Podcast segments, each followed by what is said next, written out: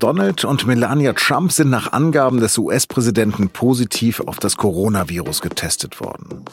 Was das für den US-Wahlkampf in der letzten heißen Phase bis zum 3. November bedeutet, darüber habe ich mit Stefan Cornelius, dem Politikchef der SZ, gesprochen. Sie hören auf den Punkt, den Nachrichtenpodcast der Süddeutschen Zeitung. Mein Name ist Lars Langenau. Schön, dass Sie zuhören und los geht es nach einer kurzen Werbung. Die heutige Podcast-Folge wird präsentiert von der Allianz Lebensversicherung. Wenn es um deine finanzielle Zukunft geht, dann ist die Allianz für dich da. Und das selbst, wenn die Welt mal Kopf steht. Sie bietet für deine Altersvorsorge Stabilität und Zuverlässigkeit sowie gleichzeitig starke Renditechancen. Focus Money hat die Allianz sogar als finanzstärksten Lebensversicherer Europas ausgezeichnet.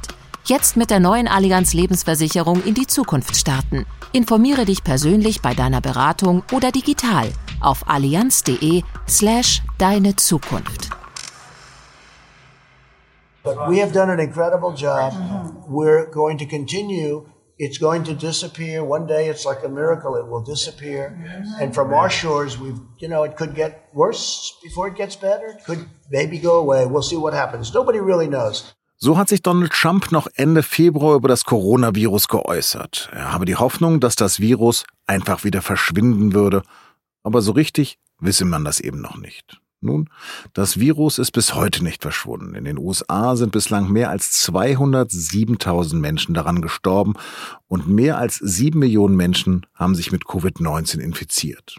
Einer davon ist jetzt auch Donald Trump. Er und seine Frau Melania wurden positiv getestet. Das verkündete Trump natürlich auf Twitter. Es gehe beiden aber gut und sie befänden sich jetzt in Quarantäne. Wenige Stunden zuvor wurde am Donnerstag bekannt, dass Trumps Beraterin Hope Hicks positiv getestet wurde. Das bestätigte Trump auch in einem Interview bei Fox News. She's a hard worker, a lot of masks. She wears masks a lot, but she tested positive. And I just went out with a test. I'll see what, you know, because we spent a lot of time, and the First Lady just went out with a test also. So whether we quarantine or whether we have it, I, I don't know. Ob sich der Präsident bei seiner Beraterin angesteckt hat, ist allerdings noch nicht bekannt. Denn vor dem völlig aus dem Ruder gelaufenen TV-Duell mit Joe Biden am Dienstag wurde Trump noch negativ getestet. Wie sich dieses Testergebnis, eine mögliche Infektion oder auch eine Erkrankung von Trump auf den Präsidentschaftswahlkampf in den letzten Zügen auswirken wird, darüber habe ich mit meinem Kollegen Stefan Cornelius gesprochen. Herr Cornelius, ist Ihnen Schadenfreude völlig fremd? Absolut nicht. Und natürlich ist die erste Reaktion auf die äh, Infizierung von Donald Trump, dass man sagt, ja, er hat es ja nicht besser wissen wollen, nun muss er es am eigenen Leib spüren. Aber gleichzeitig, glaube ich, sollte man sich nicht in diesen Sumpf hinabziehen lassen, denn das ist eigentlich die Reaktion, die Donald Trump typisch ist und die man bei Menschen, die erkrankt sind, vielleicht sich verkneifen sollte. Ein positives Testergebnis bedeutet ja noch keine Infektion oder gar eine Erkrankung. Wie wird sich das trotzdem auf den Wahlkampf auswirken? Trump zeigt keine Symptome, zumindest wissen wir nichts davon. Gleichzeitig ist er infiziert, das heißt, er hat das Covid-19-Virus in sich und das bedeutet, dass er nun in Quarantäne muss, wenn er nicht das Risiko eingehen möchte, andere Menschen anzustecken. Das wird er schon aus politischen Gründen nicht tun wollen und das bedeutet, dass er nun für 14 Tage in Quarantäne sich befindet, wenn alles gut geht, also wenn er keine Symptome zeigt, kann er nach 14 Tagen die Quarantäne wieder verlassen. Wir haben noch vier Wochen bis zur Wahl und das bedeutet, dass diese Endphase des Wahlkampfes nun dramatisch unterbrochen und gestört ist. Wir werden einen Wahlkampf erleben, wie wir ihn in den USA noch nie gesehen haben. Und der Präsident, der davon lebt, präsent zu sein, öffentlich zu sein und zu reisen, vor Leuten aufzutreten, dieser Präsident wird nun eben nicht mehr greifbar sein. Gut, jetzt könnte man auch sagen, er hat jetzt noch mehr Zeit zum Twittern. Er wird twittern, aber das ist eine Blase, die bewegt sich tatsächlich auch. Ja, da kann er was erreichen, aber er muss sichtbar sein. Vor allem ist es natürlich eine psychologische Angelegenheit. Die Menschen werden nun fragen, ist der Mann stark genug? Ist er widerstandsfähig? Kommt er wieder? Das ist eine große Ungewissheit, die nun über allem lastet und das ist eher negativ für seine Wahlaussichten. Es stellt sich außerdem die Frage, ob die Debatten, die nun noch angesetzt sind, tatsächlich abgehalten werden. Nach der ersten Erfahrung, die wir ja vor wenigen Tagen hatten in der Auseinandersetzung mit Joe Biden, äh, war eh klar, dass diese Form des Schlagabtausches nicht mehr so stattfinden wird können. Und äh, nun zeichnet sich ab, dass die zweite und dritte Debatte vielleicht gar nicht mehr stattfinden werden. Wen könnte er denn noch angesteckt haben? Biden und er haben sich ja ganz schön angeschrien diese Woche und die Aerosole sollen ja bis zu sieben Meter weit fliegen. da kann man sich durchaus vorstellen, dass da allerhand durch den Raum ist. Das ist natürlich eine wirkliche Gefahr. Also man sollte das nicht unterschätzen. Das ist kein Spaß, diese Geschichte.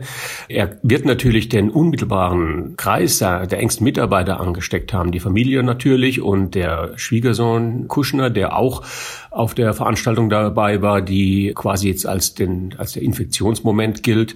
Die Beraterin äh, Hope Hicks, die als die ähm, Überträgerin äh, per se gilt, war in unmittelbaren Kontakt mit Leuten wie dem Stabschef, dem Sicherheitsberater, äh, dem Vizepräsidenten, anderen auch. Und da stellen sich natürlich schon sehr, sehr ähm, dramatische Fragen. Was heißt das eigentlich, wenn der Präsident nun infiziert ist und wenn der, wenn der Vizepräsident möglicherweise auch bedroht sein könnte?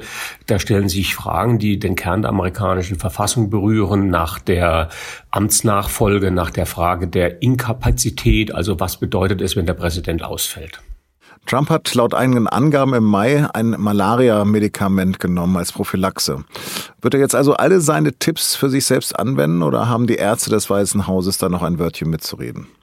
Ich glaube, der Präsident hat nie wirklich an seine eigenen Tipps geglaubt und er hat natürlich überall Visionen verbreitet oder Vorstellungen verbreitet, um Menschen in Gewissheit zu wiegen. Aber am Ende ist er von dem, was man weiß, ein zutiefst ängstlicher Typ. Er ist ja auch stets begleitet gewesen von der Angst, sich zu infizieren, hat einen gewissen Waschzwang, hört man. Also Trump ist jemand, der schon auf seine Ärzte hört und der jetzt natürlich in der Obhut schon der besten Mediziner der USA sein wird. Allerdings werden die auch nicht viel anderes machen können als die Mediziner überall auf der Welt. Und auch die USA haben kein Heilmittel momentan gegen das Coronavirus. Haben denn Brasiliens Präsident Jair Bolsonaro und der britische Premier Boris Johnson durch ihre eigene Erkrankung mit Covid-19 ihre Politik geändert?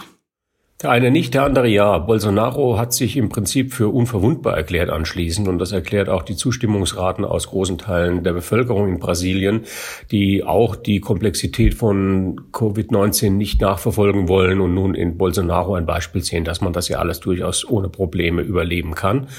Bei Boris Johnson war der Krankheitsverlauf heftiger und das Nahtoderlebnis tatsächlich da. Also er sagt er wörtlich, dass es so oder so hätte ausgehen können. Nun hat er es überlebt. Er ist sichtbar gezeichnet von der Krankheit, auch in seiner Arbeitsfähigkeit. Und ich glaube, dass er, was Covid-19 angeht, erheblich sensibilisierter nun reagiert, dass er eine klügere Politik fährt als zuvor und gleichwohl seinen Impuls, populistisch zu reagieren, nicht ganz abgestellt hat. Also das Virus verändert die Infizierten, aber es wird natürlich vom Krankheitsverlauf abhängen, der bei Donald Trump, der mit 74 Jahren absolut in der Risikogruppe der älteren Menschen ist, nicht vorhersehbar ist. Trump ist ja ein Gegner der einer allgemeinen Krankenversicherung. Wie wird denn ein gemeiner Amerikaner mit einer Covid-19-Erkrankung behandelt? Ich glaube, eine Behandlung gibt es ja nicht. Also in dem Moment, wo starke Symptomatik auftritt und eine Beatmung notwendig wäre, würde auch ein normaler Amerikaner äh, über die Notaufnahmen eine medizinische Behandlung erfahren, also mit Sauerstoffunterstützung, notfalls mit einer Intubierung und einer Lungenmaschine. Allerdings ist die Kapazität im amerikanischen Gesundheitswesen begrenzt. Und insofern sind gerade in der Hochphase der Pandemie im, im, zweiten Quartal in den USA sehr viele Menschen gestorben, weil die Krankenversorgung zu schlecht war. Donald Trump kann sich jetzt natürlich darauf verlassen, dass er sämtliche medizinischen Optionen zur Verfügung hat. Das tut man nicht, weil er Donald Trump ist oder weil er ein besonders reicher Mensch ist, der, sich das leisten kann, sondern weil es natürlich der Präsident ist. Die Figur des Präsidenten, das Amt ist hochsymbolisch. Wir sehen ja bereits jetzt, dass die Börsen sehr sensibel auf die Nachricht reagieren, die Kurse nachgeben. Und es ist nicht nur die Frage der Auswirkung auf die Wirtschaft, sondern auf die Regierungsfähigkeit der USA. Der Mann verfügt über den Nuklearcode. Er äh, ist mit einer Machtfülle ausgestattet, die es dem Land geradezu aufzwingt, sich um ihn zu kümmern. Man kann den Präsidenten nicht einfach verlieren. Es ist historisch natürlich mehrfach passiert. Viele Präsidenten sind erkrankt. Einige mussten sogar die Amtsgeschäfte vorübergehend ruhen lassen. Für all dies gibt es Gesetze. Und nun müssen wir schauen, inwieweit sie auch auf Donald Trump zutreffen. Vielen, vielen Dank. Nach unserem Gespräch wurde bekannt, dass Vizepräsident Mike Pence und seine Frau negativ getestet wurden. Und jetzt noch weitere Nachrichten. In der Nacht zum Freitag haben sich die EU-Mitgliedstaaten auf Strafen gegen die belarussische Regierung einigen können. Jetzt werden 40 Belarussen mit Sanktionen belegt, die an der Wahlfälschung beteiligt gewesen sein sollen. Zudem wird das belarussische Volk dabei unterstützt, dass bald Neuwahlen stattfinden. Außerdem droht die EU der Türkei mit Strafmaßnahmen, falls sie im Streit um Erdgas im Mittelmeer weiter provozieren sollte. Andreas Scheuer steht nach seiner Vernehmung im Mautuntersuchungsausschuss weiter im Zentrum der Kritik. Für Grüne und FDP sind die Aussagen des Verkehrsministers vom späten Donnerstagabend unglaubwürdig und Grund für weitere Fragen. Der CSU-Politiker hatte bei der Aufklärung der geplatzten Pkw-Maut zentrale Vorwürfe zurückgewiesen. So habe es nach seiner Erinnerung kein Angebot zur Verschiebung der Vertragsunterzeichnung bis zum EuGH-Urteil gegeben, das die Maut im Juni 2019 gekippt hatte. Die beiden Manager der Betreiber hatten genau das Gegenteil behauptet. Die Opposition wirft Scheuer schwere und vor allem teure Fehler vor, für die der Steuerzahler jetzt zahlen müsse.